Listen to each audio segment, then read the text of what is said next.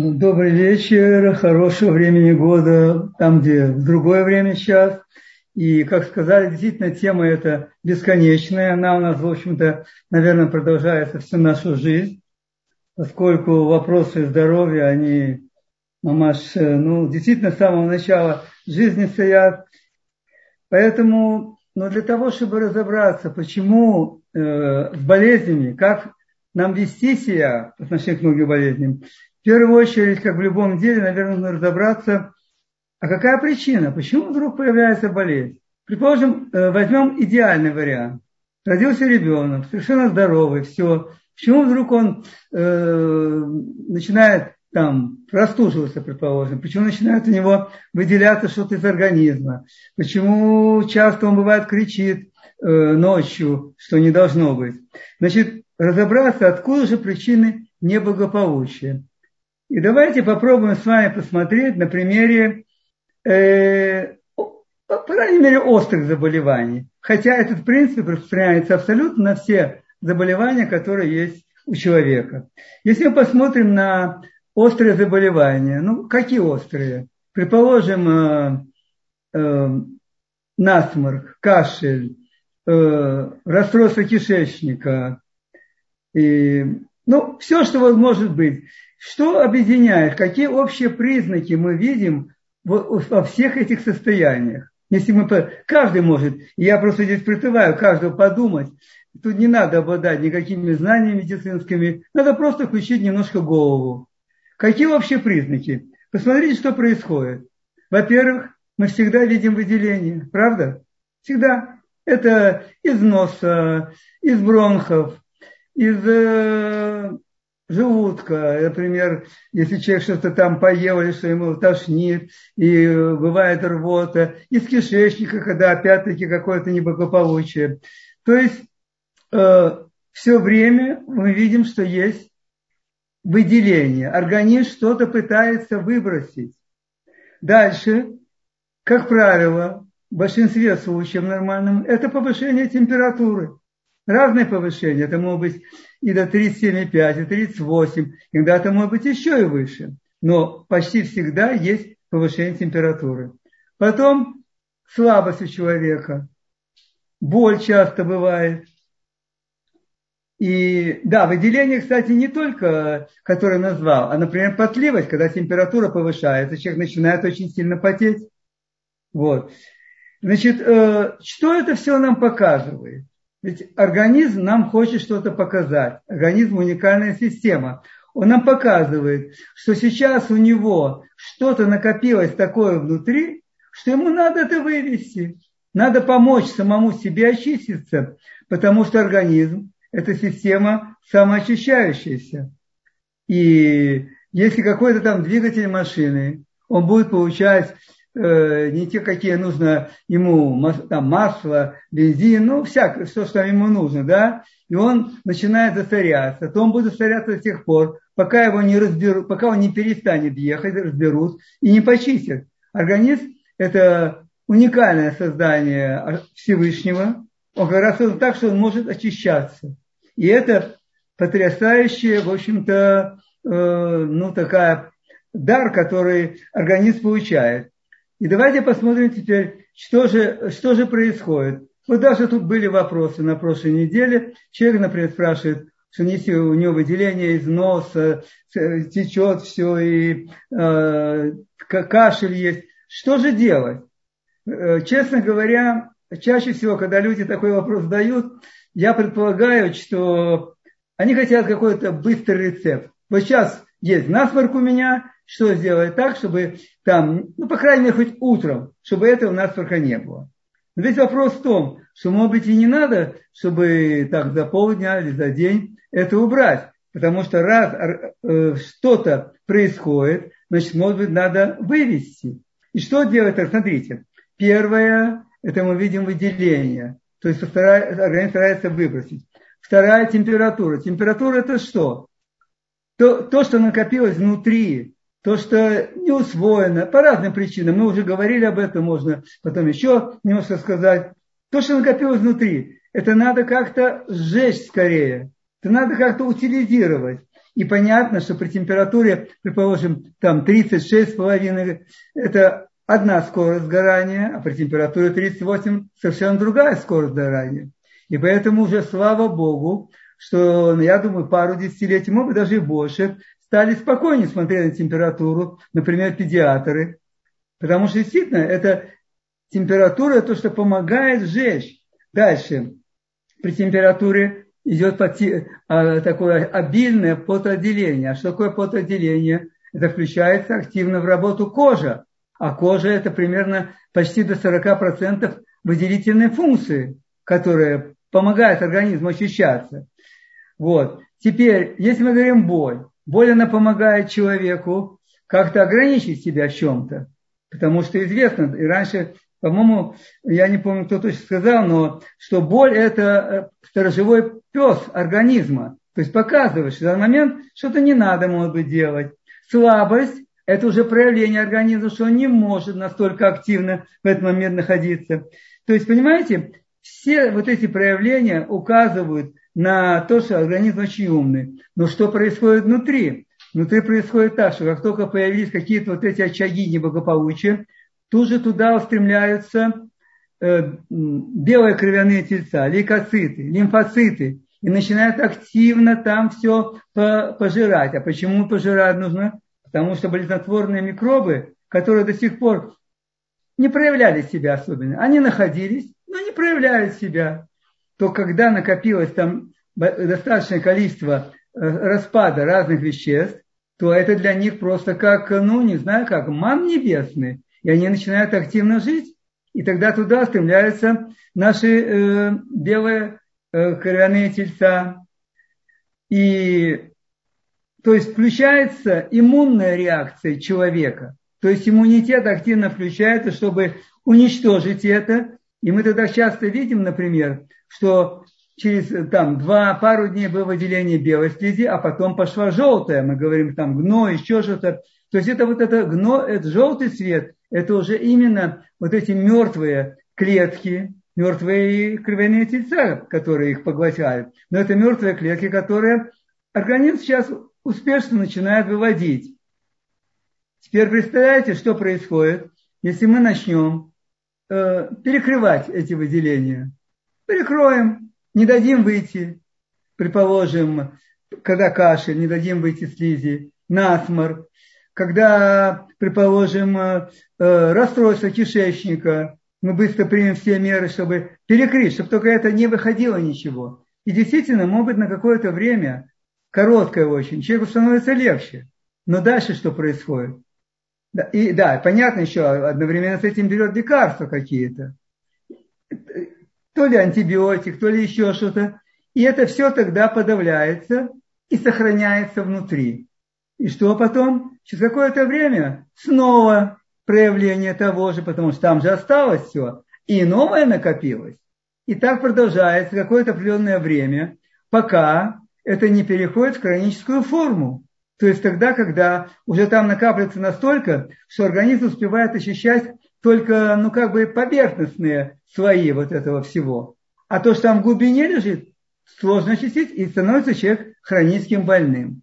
О том, кому это выгодно, э, хронический больной, мы уже с вами говорили, не стоит повторяться. Значит, теперь тоже снижение температуры, если мы перекроем выделение. Э, теперь тоже снижение температуры. Кстати, выделение, я хотел сказать, что если человек что-то поел, или он даже ему не всегда связан, у него есть э, жидкий стул, все, это о чем говорит? Говорит о том, что в данном случае в кишечник толстый перекрыл возможность всасывания воды в организм. Эта вода сейчас нужна в кишечнике, чтобы разбавить ту токсикацию, интоксикацию, которая есть, и быстрее это вывести. Так теперь, если мы это, предпримем какие-то меры, чтобы это выделение закрыть, я говорю, конечно, об ну, каких-то определенных рамках, когда выделение, бывают такие вещи, что нужно это сделать, то мы только э, сделаем хуже. Мы оставим организм там. Теперь температура. Я уже сказал, что температура 38, скорее всего, ее не нужно, не нужно ее снижать, потому что она только помогает работе организму. Температура может продолжаться и не день, и не два, может и больше продолжаться. Теперь э, э, чаще всего отсутствие аппетита. Человек не хочет есть, ребенок не хочет есть. И, кстати, древние врачи приписывают Гиппократу, ну, в общем, древние врачи говорили, что отсутствие аппетита во время болезни показывает, что организм не может в данный момент, в данном состоянии воспринять эту пищу. А мы что делаем? Если это ребенок, то мы начинаем за папу, за маму, за дедушку, за бабушку и так далее. То есть хотя бы, чтобы он еще одну ложку лишнюю съел. Хотя он не хочет в этот момент. Точно так и взрослого уговаривают. Иногда он даже сам это делает. Он понимает, что ему надо скорее поесть чего-нибудь или что-нибудь такое, чтобы ему дало силы. Хотя в самом деле сейчас эта пища у него только забирает силы. Так что и в отношении питания надо очень смотреть. Да, вот жидкость, она нужна всегда. И всегда ее нужно пить. Это верно. Потому что все это помогает промывать, очищать, помогает почкам. То есть, посмотрите, мы видим, что организм умный, и он начинает работу по собственному ощущению. И наша задача не мешать ему. И это очень важно. Не мешать чем? Не мешать скорее принятием таблеток. И это перекрывается, и собственные силы организма выключаются. Не мешать тем, чтобы не, не снижать активность, не убивать ее, иммунную систему, которая в нужный момент просто не включится. И на этом, так сказать, все заканчивается. Поэтому самое главное, и это, кстати, был принцип э, медицины, не навреди. Тот принцип, о котором мы давали клятву, когда заканчивали мединститут. Теперь, часто очень Значит, э, эти все явления развиваются на фоне утомляемости, хронической утомляемости. Посмотрите, какой процент людей, начиная причем достаточного уже маленького возраста, постоянно уставшие, постоянно утомлены. В чем же причина? Это же причина тоже есть в чем-то. Не просто так человек вдруг устает. Ну, бывает, там побегал много, поиграл в футбол, ребенок, кто-то позанимался. Ну, устали, устали мышцы, все. Но нет же утомляемости общей. А тут общая утомляемость. То есть опять это связано с чем? Это связано с тем, что организм не, не получает то, что ему надо, не функционирует так, как ему надо. И это тоже основа болезни. Теперь, почему же все это происходит? Что же произошло такое в организме того же ребенка, предположим, что он вдруг как говорят в начале, простудился. Кстати, здесь совершенно установлено, что у ребенка после рождения на, в целом грудная клетка, особенно боковые части, грудная клетка, она покрыта тонким слоем бурого жира. Это тот жир бурый, который вот у медведей есть, которые ночь, зимою спят. И он их помогает не простудиться, не болеть, ничего. Поэтому ребенок, который покрыт э, от рождения вот этим вот слоем этого жира, он не склонен к простудам. Он не должен простужиться, по крайней мере, первые, предположим, где-то 8-10 месяцев, пока он, этот жир у него сохраняется. А простуда здесь наступает другая. У него уже начинается с этого возраста, а возможно даже и во время беременности, вследствие очень разумного питания мамы и так далее. У него уже там накапливается что-то. А потом, тем более, если он начинает есть, э, нету молока, и у мамы не очень хорошее молоко, да чаще всего и вообще и почти нет, и начинает пить матерну. Посмотрите просто, посмотрите один раз на состав матерны. Там же вот половина банки написано ingredients. То есть половина банки составляет те составные части, из которого сделано это молоко. Представляете или нет? Это же такое количество всяких компонентов там используется.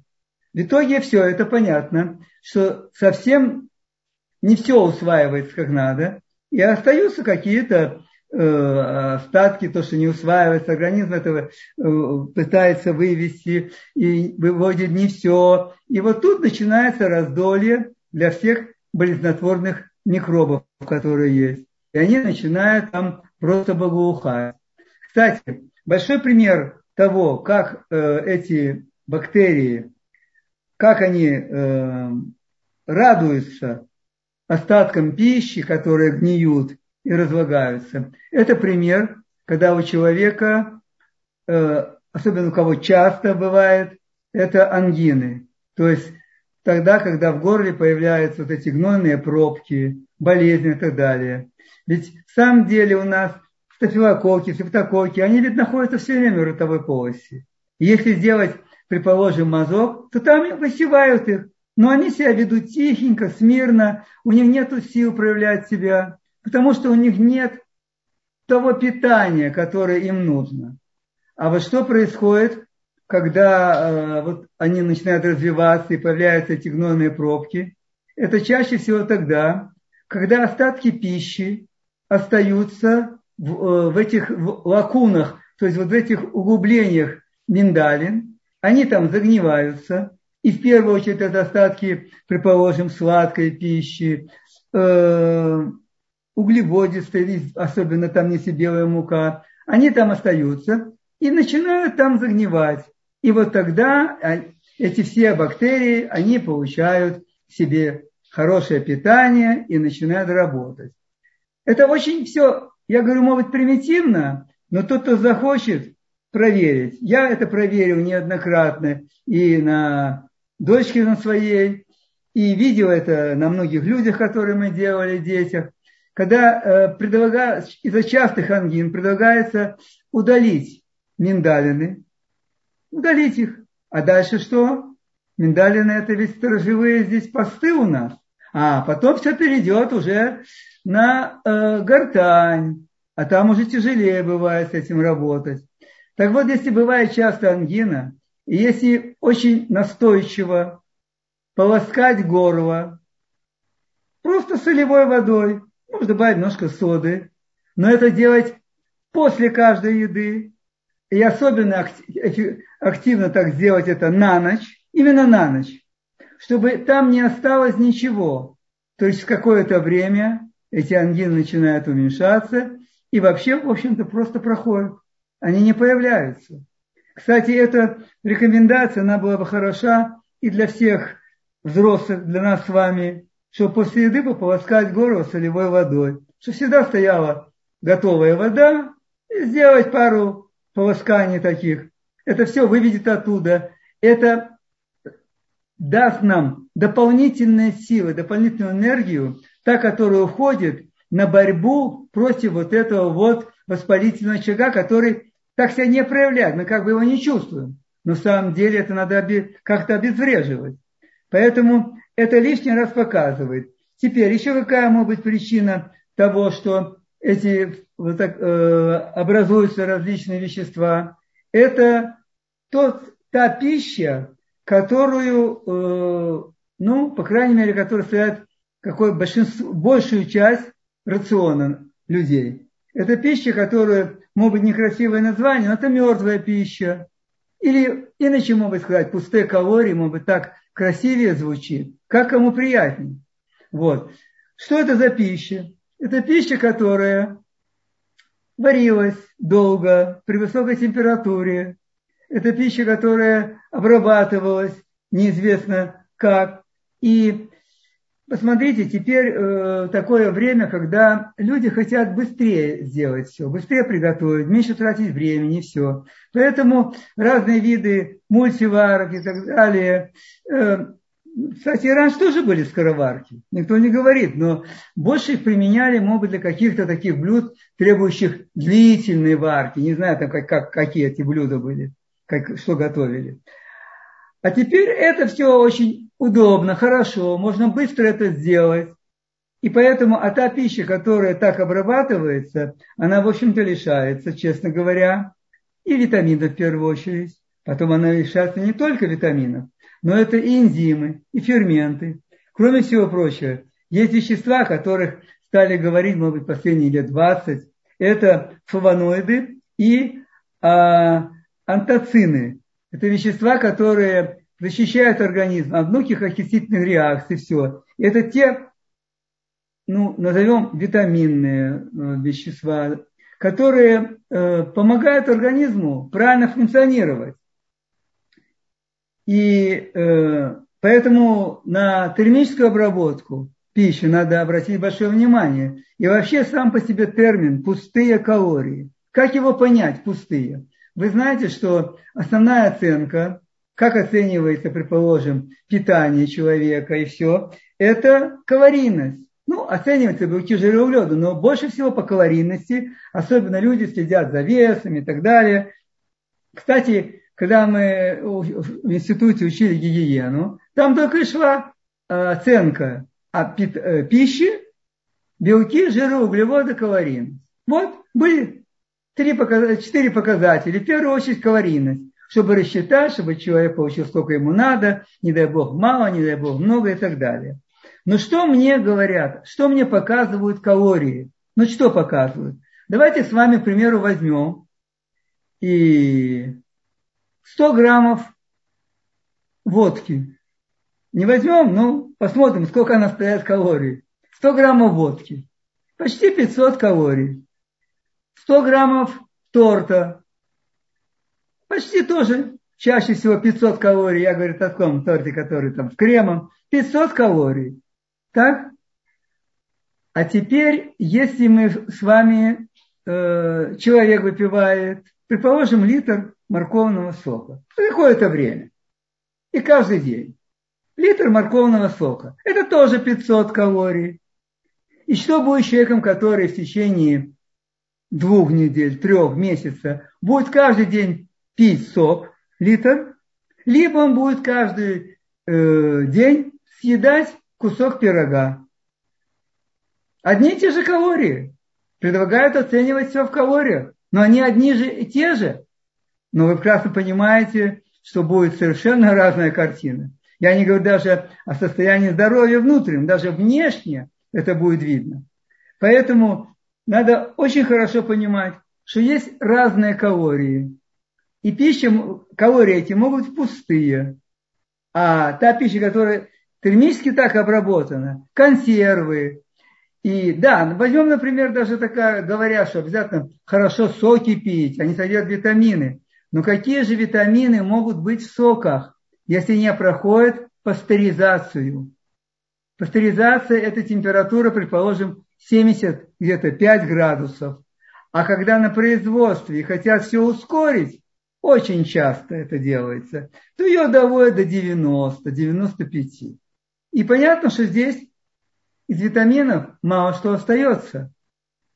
Слава Богу, что минеральные вещества, они не разрушаются, не разрушаются при температурной обработке, и они сохраняются. Это уже очень нам большая помощь. Значит, э, какая же это, какая же нам помощь от этого сока? Никакого.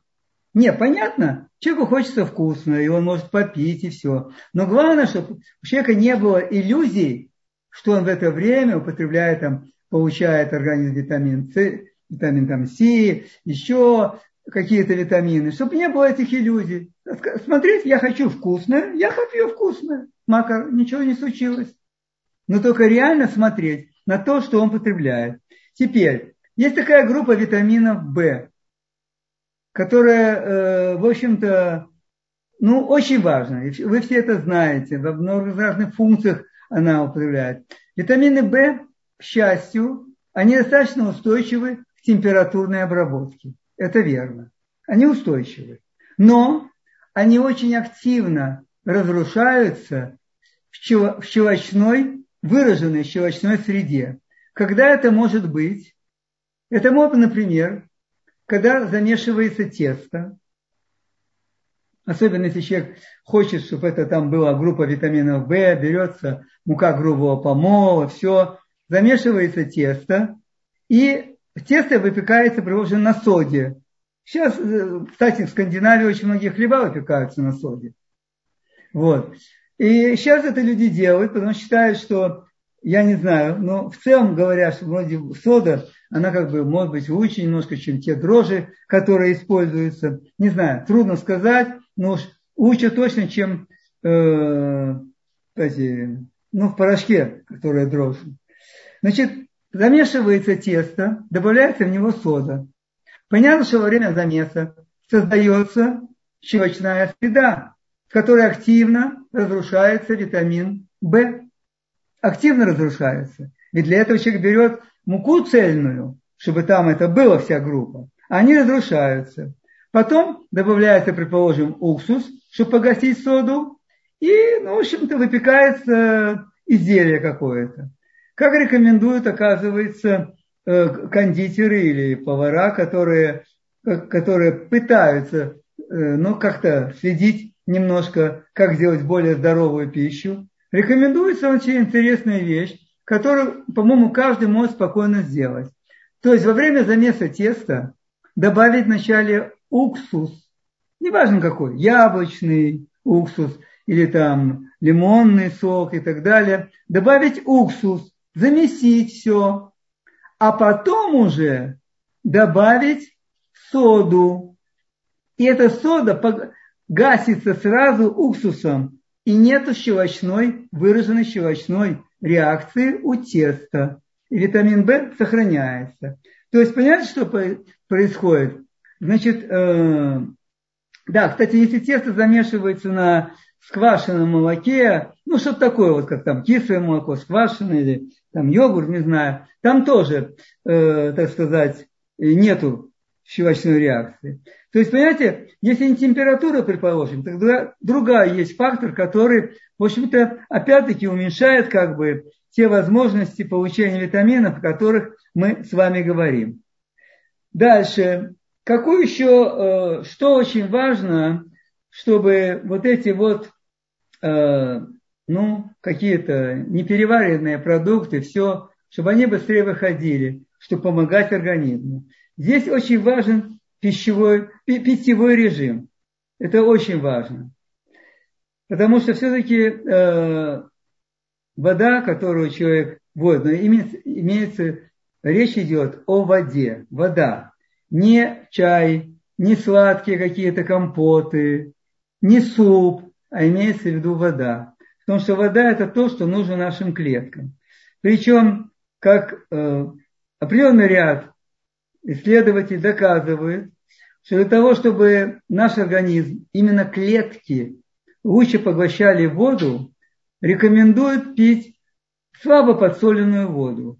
То есть та вода, которая примерно э, имеет такую концентрацию, как э, э, нормотонический раствор. То есть это тот изотонический раствор, который переливается иногда. Вот часто бывает, что Э, так сказать, нужна кровь, в этот момент ее нету, должны доставить, тогда человеку переливается просто 0,9 процентный, 0,9 процентов э, раствор соли. И это достаточно длительное время поддерживает организм. Почему? Потому что это та концентрация солевая, которая есть в нашей крови. И вы знаете, что если кто-то, когда порез есть, и часто рука тянется, чтобы слезать эту кровь, мы ощущаем солоноватость. И известно, это очень много из книг написано о том, что состав нашей клетки и крови, он такой же, как состав морской воды. Ну, я имею в виду, конечно, не Мертвого моря. Вот. Значит, очень рекомендую поэтому, кто захочет, может пить, предположим, эту воду. И это очень хорошо, предположим, утром выпить, по крайней мере, два стакана, где-то примерно 500-600 миллилитров воды, для того, чтобы то, что накопилось в организме, помочь организму промыть и это вывести. А если еще хотя бы минут, там 10, сделать какие-то упражнения, чтобы мышцы поработали, это еще больше усилит активность выведения разных шлаков. И в целом надо смотреть только, потому что данные по количеству потребляемой воды, они очень противоречивы. Одни говорят, надо пить 2-3 литра, я не знаю, кто даже больше. Другие говорят, что нет, не надо столько пить. Поэтому очень тяжело. В значительной степени это определяется характером питания. Если люди в основном, больше их, часть рациона составляет растительная пища, жир, жиры, то потребность в воде, с моей точки зрения, опять-таки, она все-таки меньше. Но если же там есть много белковой пищи, и это все очень достаточно нагрузочно и на печень, и на почки, то количество воды здесь, оно, конечно, должно быть больше. Какой индикатор, какой показатель, э, как вот что нормально, как бы человек считает, он пьет. Я не говорю о том, что это показатель стопроцентный, он сильно отражает, но в целом можно видеть. Потому что цвет выделяемой мочи, он должен быть достаточно светлый, ну, практически как вода, близко к воде. Но ни в коем случае не темнее, а иногда и совсем темный бывает. Поэтому это какой-то индикатор, чтобы посмотреть, достаточно выпивает воды или нет. Но здесь еще очень важный показатель, как клетки берут воду. И вот это бывает часто тяжелее, очень тяжелее проконтролировать. И часто бывает, что это как раз не идет параллельно с количеством выпиваемой воды. Теперь, что еще э, влияет на то, что э, человека э, вначале проявляется слабость, потом начинается заболевание. Очень сильную роль оказывает это, ну, как модно говорить, стресс. То есть состояние, когда человек находится в несколько, ну, не совсем это нормальное состояние с точки зрения его э, нервной э, деятельности, психической деятельности. Все эти вещи очень влияют, очень, э, они активно очень влияют на нарушение обмена веществ, и как следствие это опять отложение чего-то. Причем даже не обязательно, чтобы это были стрессы какие-то, не знаю, там выраженные на работе, на улице, дома бывают, наверное. Это просто может человек читать какие-то иногда газеты, слушать радио о количестве больных, которые в сегодняшний день обнаружено и так далее. Вот. Столько лет, в общем-то, были, были грипп, было много больных. Я, когда учился на пятом-шестом курсе, нас всегда отправляли, когда были, назовем, эпидемии гриппа там. Вот. И да, закрывались и школы, но никто нигде никогда не публиковал всех этих цифр, ничего. Но, в общем, это очень напрягает. Это мое мнение, опять-таки. Мое мнение личное. Поэтому, если человек может от этого себя ограничить, он только выиграет от этого. Дальше, что можно здесь еще? Да, понятно, что э, влияет роль физическая активность. Потому что, конечно, мышцы наши нуждаются в работе, сосуды нуждаются, чтобы их как, какие-то насосы, особенно венозную кровь, подгоняли вверх. Поэтому физическая активность, ну, в общем, вряд ли что-то ее может заменить. Хотя бы, как говорят, хотя бы, это где-то 30-40 минут в день. Теперь, сон. Сон это то, что человек, сейчас ну, просто, с моей точки зрения, очень многие люди, они просто издеваются над организмом с точки зрения своего сна. Стало каким-то э, ну, нормальным явлением, что люди идут спать после 12, час, да, ну, потом встают, неважно, в 7 даже, могут даже 8, но ведь это не тот сон, не та эффективность, которая нужна. Кстати, я помню, что Раф Моша Шапира, Зацаль, он на лекции, я его слышал, он сказал, что у человечества есть одно несомненное, огромное достижение. Значит, человечество победило ночь, победило день. И это достижение.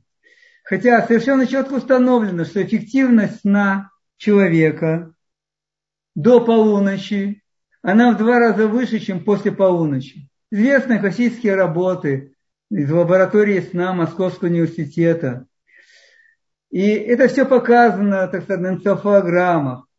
И понятно поэтому, если человек, предположим, и так и было, ведь человек шел спать по солнцу и вставал по солнцу.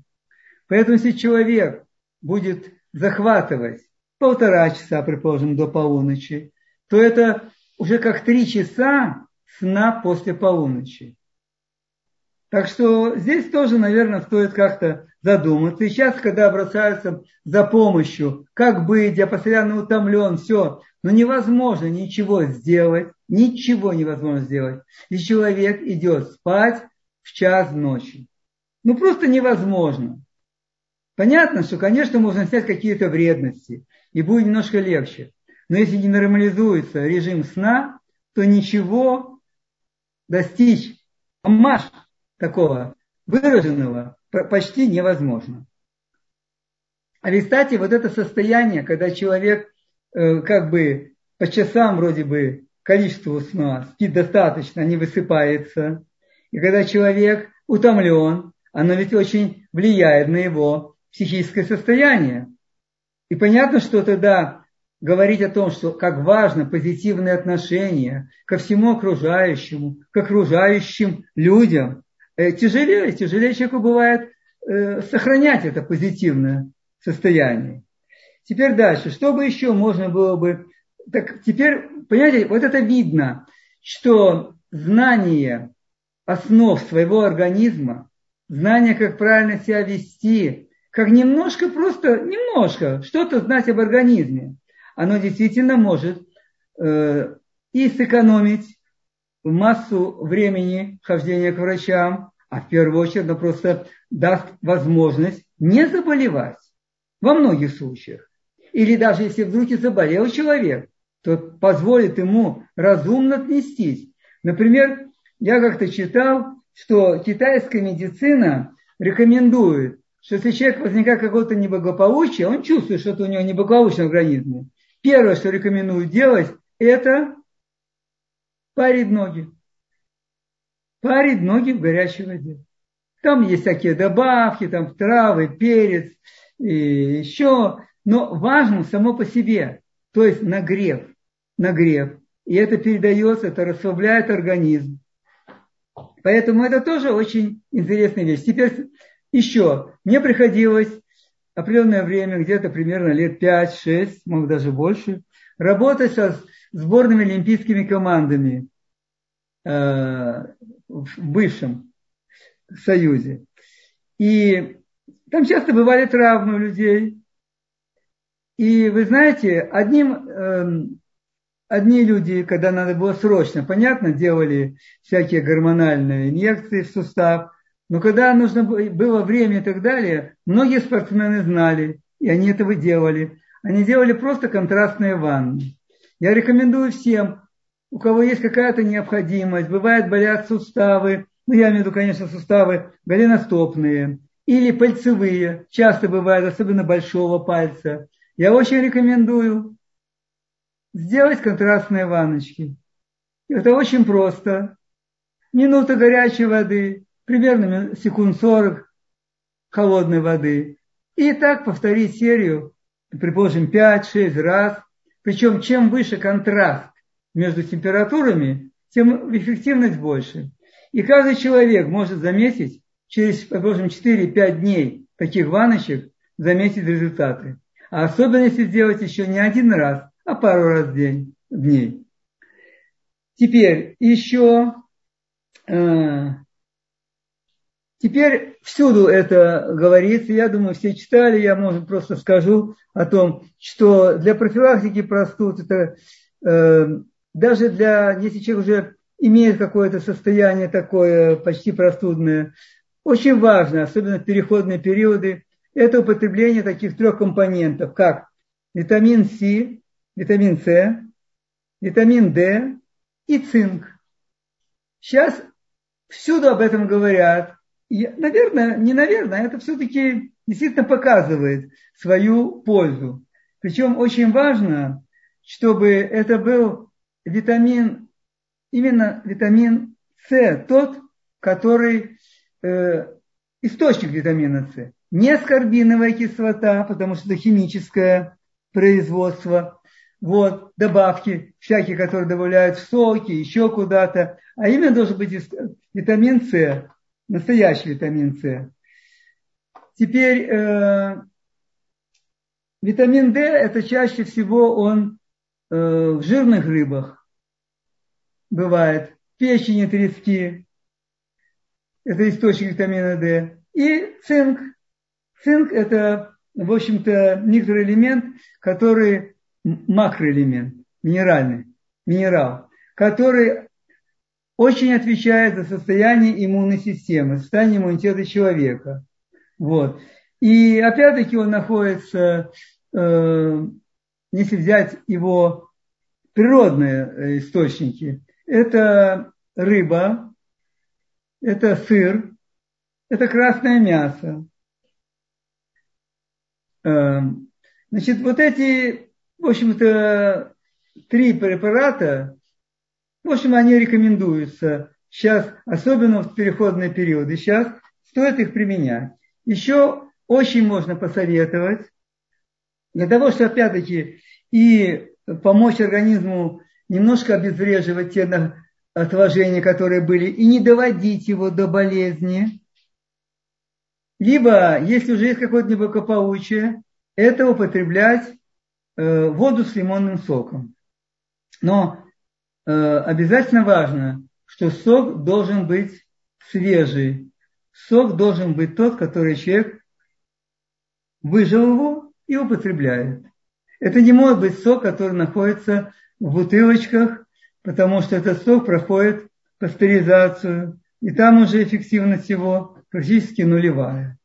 Лимонную воду, э, ну, по крайней мере, существуют разные нормы, какой, какой нужна нам витамин С.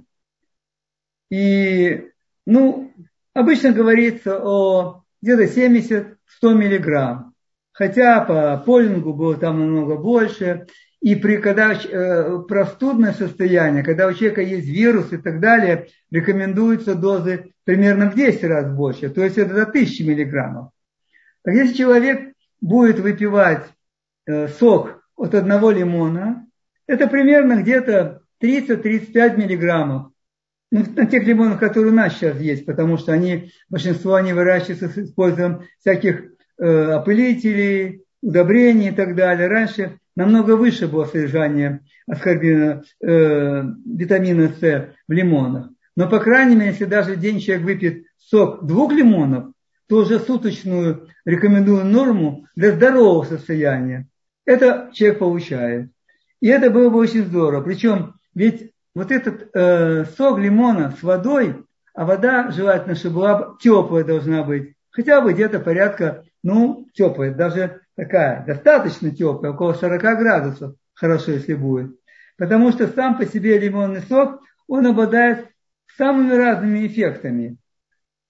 Во-первых, установлено, это то, что установлено, он растворяет жиры печени, он способствует снижению холестерина или холестерола, как говорят, да, причем и способствует даже сжиганию общего жира и похуда, похудению человека.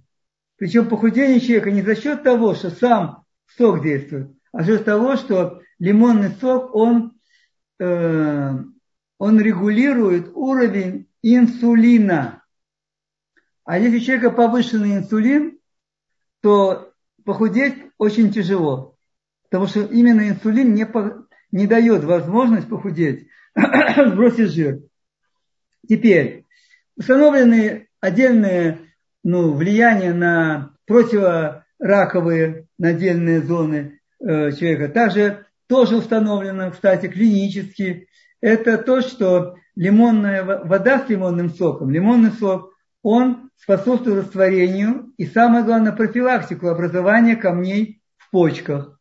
Совершенно четко это доказано. Вот.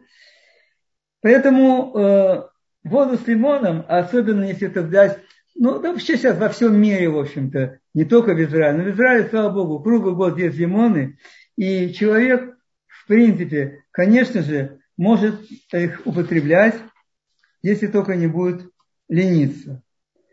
Теперь, если, да, еще один фактор, который очень влияет на улучшение усвоения пищи, чтобы не, не было вот этих э, пищи, не, не было остатков пищи, которые потом дают нам болезни. Это фитиновая кислота.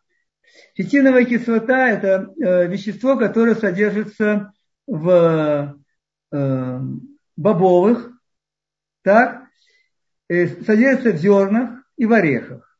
Это та кислота, которая связывает минералы данного зерна или ореха. Связывает минералы. И поэтому, если человек ест орехи, предположим, и в них свя... фитиновая кислота связана с минералами, то минералы не, невозможно извлечь. Организм не может извлечь минералы из ореха этого. А для чего нужны минералы, которые там существуют? Это, как правило, медь, железо, э, цинк, магний. Для чего они нужны? Для того, чтобы ферми... они участвуют, являются составными компонентами энзимов и ферментов, которые образуются, и вот эти энзимы и ферменты, они расщепляют этот же продукт. Поэтому мы знаем, что часто бывает у людей, которые, например, орехи покушают, у них очень часто бывает, что у них вздутие, неблагоприятные какие-то явления в кишечнике. Это связано как раз с тем, что там содержится связанная фитиновая кислота. Поэтому э, достаточно уже давно это рекомендуется, это замачивать зерна, замачивать орехи, замачивать бобовые. Наиболее высокий процент фитиновой кислоты в миндальном орехе. Там 9% фитиновой кислоты. В других немножко меньше. В зерновых еще меньше. Но в целом за счет замачивания фитиновая кислота, она извлекается из зерна или ореха. И тогда возможность организма получения минералов, она, в общем-то, совершенно свободная и открытая. Поэтому очень рекомендую замачивать, вот, замачивать все эти продукты, особенно орехи. И орехи, да, я, честно говоря, если их замочить, а потом подсушить, то они часто, по-моему, по-моему, по вкусу даже приятнее, чем исходные, которые были до этого. Значит, вот это тоже фитиновая кислота, которая может и которая ухудшает э, усвоение пищи. Теперь, э, что, например, делать, если у человека, скажем, кашель, у него есть выделение из бронхов. Возьмем вначале бронхов, да? Значит, самое главное, не надо это сразу принимать какие-то таблетки, чтобы закрыть этот кашель. Дайте вывести, дайте организму очиститься от того, что там накопилось. Очень хорошим питанием для э, нашей дыхательной системы является чай, э, раньше молоко нашей бабушки рекомендовали пить молоко с маслом, ну еще добавляли соду. Но поскольку молоко сейчас другое молоко, поэтому очень хорошо, и действительно это тоже, это врачами рекомендуется, это чай с маслом каким-то. Это может быть масло, предположим, кокосовое, это может быть масло сливочное. Кстати, во многих, многие народности есть. Монголия, например, там это принятая вещь. Это чай с жиром. Я не знаю, по-моему, там они это бараньи жир используют еще, но неважно. Это очень, ну и, честно говоря, например, я с удовольствием пью чай с кокосовым маслом. Немножко, не надо много, немножко. Чуть-чуть меда. Очень хороший напиток получается. Прекрасный. Вот это для дыхательной системы, это мамаш очень такое сильное, хорошее средство, которое помогает усиливать, особенно во, во время когда есть какое-то воспаление. В отношении э, насморка, ну, известная вещь, это промывание содой э, носа. Так? Содовый раствор готовится очень просто. Примерно чайная ложка соды на стакан кипятка, потому что нужно погасить соду. Она должна шипеть. Когда она перестает шипеть, она готова к потреблению. Потом какой форме каждый человек зальет себе в одну, в одну ноздрю соду, во вторую это уже детали, которые каждый может их увидеть. Но что самое интересное, что когда человек проделывает эту процедуру несколько раз в день, Во-первых, у него снимает, уменьшается отечность слизистой носа, но главное, что у него начинается выделение, потому что у него начинает выделяться из наших пазух воздушных, которые находятся, гайморовой и лобные пазухи и так далее, начинают выделяться те выделения, которые там есть, которые там лежат. И это каждый почувствует, если он начинает это промывать. Поэтому надо просто проделать такие простые процедуры. Конечно же, прекрасно любое прогревание. Оно улучшает кровоток. Можно использовать э, картошку, можно использовать э, ляное семя нагреть и прикладывать. Тоже, тоже прогревание ног, тоже прекрасно действует, особенно если это будет за, захвачена икроножная зона, которой находятся рецепторы, связанные с дыхательной системой. И я, вот, в общем-то, если посмотреть на, состоя... на причины болезни и как, что делать, я сейчас говорю о болезни, говорю только об острых. И пока не затрагиваем болезни, которые, так сказать, сердечно-сосудистой системы, э, болезни там, предположим. Э, кишечника, которые не острые, а которые связаны, ну, опять-таки, связаны в значительной степени с питанием. Там тоже можно достаточно на ранних стадиях это прекратить, а не чтобы это продолжалось долго. Мы в прошлый раз говорили, что если появляется какой-то гастрит человека или появляются, не дай бог, еще какие-то язвочки, может быть, то надо э, не часто пита, кушать понемножку, надо редко понемножку кушать, совсем редко. А могут даже пару дней и вообще не кушать. То есть, понимаете, вот все такие вещи, которые человек когда приложит немножко голову, приобретет чуть-чуть знаний, совсем немножко, не надо становиться там врачом, натуропатом или еще кем-то, совсем не надо. Но элементарное знание, если приведет, особенно мама, это поможет не только ей, но и поможет вырастить деток здоровых. И это действительно так.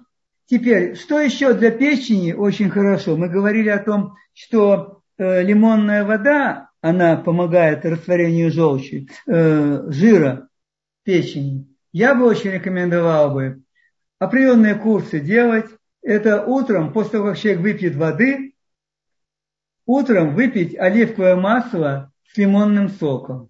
Это прекрасная процедура, которая помогает немножко, э, не немножко, а хорошо помогает лучшему желчевыделению лучше желчь проходит и так далее. Это прекрасное средство, которое бы я очень советовал.